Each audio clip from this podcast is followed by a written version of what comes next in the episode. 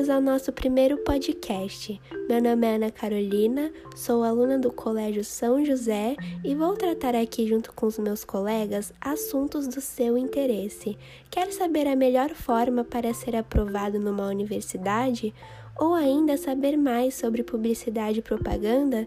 Então continue nos ouvindo.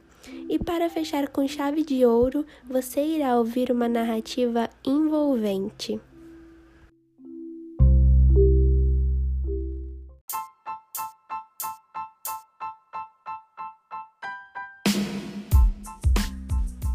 Nosso primeiro assunto são as dicas de vestibular, então fiquem ligados.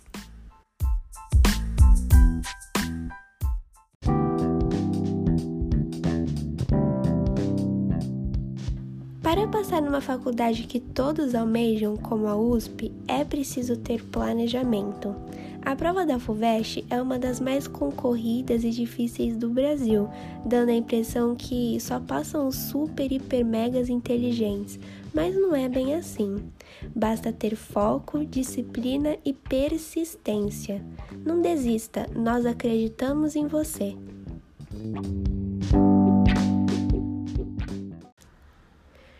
A primeira estratégia é definir como você vai estudar cada matéria. Não pense qual que é a melhor ordem ou qual que é o melhor jeito de estudar cada assunto. Isso é o que menos importa. Por exemplo, em literatura e história, aprendemos a matéria em ordem cronológica e os temas mais atuais revisamos lá para o fim do ano. Mas nessa altura do campeonato você já está cansado e não aguenta mais, não é mesmo? Além disso, os vestibulares gostam de cobrar assuntos mais recentes, mas por você ter visto perto da véspera, não focou tanto quanto os temas no início do ano. Por esse motivo, a melhor forma é separar um tempo para maratonar todos os conteúdos, veja os no YouTube ou na plataforma que você estuda. Depois, foque em fazer exercícios para fixar o que você aprendeu. E você pode ir tirando dúvidas ao longo do ano com o professor. Aí fica bem mais fácil. A segunda estratégia são as técnicas de estudos. As melhores são as que você se esforça mais, como fazer exercícios e explicar para alguém. O mais importante durante esse ano é você ter em mente quais vestibulares irá prestar, fazendo as provas anteriores e tê-las na ponta da língua. E por fim, as piores técnicas são as quais você se esforça menos, como grifar um texto todo ou fazer resumos utilizando as próprias palavras do livro. Uma saída é você fazer o seu próprio resumo e depois comparar com a do livro, vendo o que falta acrescentar.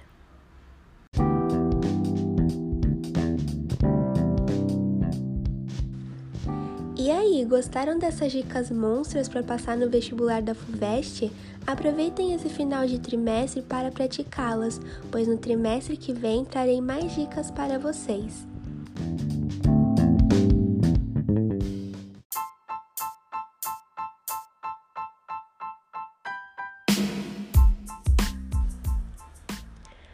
Agora, o Thomas irá explicar para vocês um pouco mais sobre publicidade como elas surgiram, para que servem alguns exemplos. Fiquem ligados.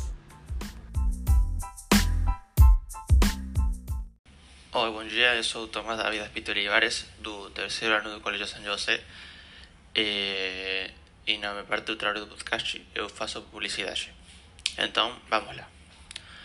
Primeiro, os anúncios nasceram praticamente junto com a escrita, e as técnicas foram evoluindo em conjunto com as tecnologias de comunicação. A escrita já veio acompanhada da necessidade de chamar a atenção do público ou de enviar uma mensagem específica, mas as métricas e atribuições profissionais que conhecemos hoje demoraram um pouco mais para chegar. Há registros históricos de formas de publicidade ainda na antiguidade. Os egípcios, por exemplo, utilizavam técnicas de comunicação para estimular as vendas por meio de propagandas em papiros, e a publicidade moderna está ligada ao surgimento dos primeiros jornais impresos. Os primeiros anuncios comerciais fueron publicados en 1650 en Inglaterra. Nos Estados Unidos a publicidade começou no ano 1704, também nos jornais, principalmente para compra e venda de imóveis. No Brasil, no entanto, a propaganda se inicia em meados dos anos 1800 até 1900. Além dos anúncios do ramo imobiliário, a venda de escravos era muito comum. Também, nesse período, em Minas Gerais, Tiradentes criou panfletos sobre a independência, no que pode ser considerada a primeira campanha de propaganda política do país. Mas, o que é publicidade? Publicidade é uma atividade profissional dedicada à difusão pública de empresas, produtos ou serviços. Pode ser qualificada como uma propaganda comercial. É a divulgação de produtos, serviços e ideias junto ao público, tendo em vista induzi-lo a uma atitude dinâmica favorável. Nesse sentido a publicidade é parte da técnica de comunicação.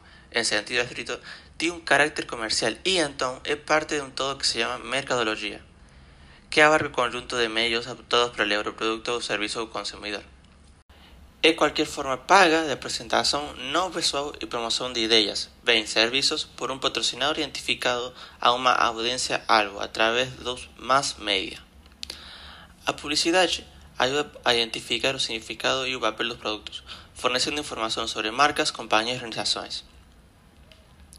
Os principais tipos de publicidade são os seguintes: publicidade do produto ese tipo de publicidad tiene como objetivo promover un producto de una empresa y presentarlo para el consumidor como mejor alternativa de escolha. Publicidad de servicios. A publicidad de servicios pretende promover bens no material, mas como propio nombre dice, esta estrategia tiene como finalidad la promoción de servicios. Por ejemplo, propaganda de bancos, seguradas, operadores de telefonía. 3. Publicidad comparativa. Ese tipo de estrategia publicitaria, una marca pretende comparar su producto o servicio con o que es ofrecido por el concorrente uma maneira de promover e demonstrar a consumidor as vantagens de consumir o produto apresentado e por que não optar pela concorrência. 4. Publicidade e promoção. A publicidade e promoção é realizada como o auxílio de meios de comunicação social, como por exemplo televisão, internet, rádio, jornais, revistas, entre outros.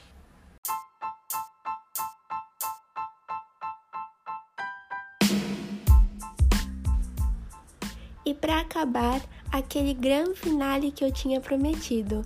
Nossa escritora Ana Beatriz irá narrar um suspense para vocês ouvintes.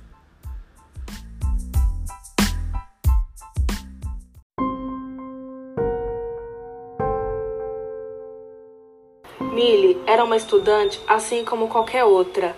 Ela ia para a escola assim como todos mas ela ia de ônibus até o metrô mais próximo, na qual a viagem durava 20 minutos, e do metrô até a escola, que demorava mais 10 minutos. Isso se não estivesse lotado. Mas naquele dia em específico, no dia do seu aniversário, enquanto esperava o ônibus, ela percebeu como a rodovia, que na qual era perto da sua casa e ficava a rodoviária, estava vazia nenhum carro passando naquela hora, sendo cinco horas da manhã. No entanto, isso não a intrigou tanto, e em seguida o ônibus dela apareceu. Mas ao invés do usual motorista, tinha um homem mascarado dirigindo, e que em seguida abriu a porta para ela entrar. Após 20 minutos do trajeto da rodoviária até a estação de metrô mais próxima, ela chegou até lá para descobrir que não havia ninguém. Isso começou a incomodá-la aos poucos mas isso não impediu de pegar o trem para ir até a escola. Tudo estava funcionando normal, mas era como se houvessem espíritos do que pessoas reais. Ao chegar na escola, ela não se surpreendeu em ter encontrado ninguém nos corredores ou nas salas de aula. Ela sabia que naquele dia não era feriado, pois nesse dia não havia nenhuma comemoração especial, se tirar o fato de que era o seu aniversário, ou até mesmo algum evento especial na escola. Ao explorar e frustradamente não encontrar nada, ela saiu e foi procurar o que fazer. Não que ela odiasse a escola, mas não havia nada para fazer lá e sozinha. Então ela começou a se perguntar o que estava acontecendo ao seu redor, se perguntando onde estava todo mundo, pois era como se a cidade tivesse sido abandonada, mas ao mesmo tempo tudo estava normal, só não tinha pessoas. Millie passou o dia na biblioteca, lendo alguns livros que ela pegava randomicamente, e depois ela foi para o parque para passar o resto do seu aniversário lá. O dia escureceu e ela decidiu voltar para casa.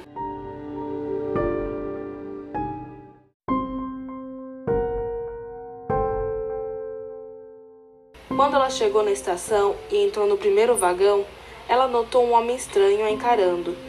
Mas no fundo, ela sabia que aquilo não era provavelmente um homem por causa da sua máscara de coelho com olhos vermelhos profundos e um sorriso perturbador.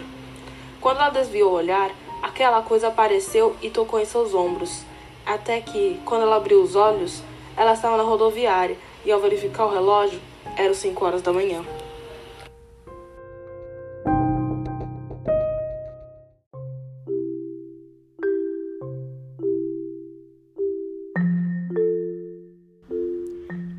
Curtiram?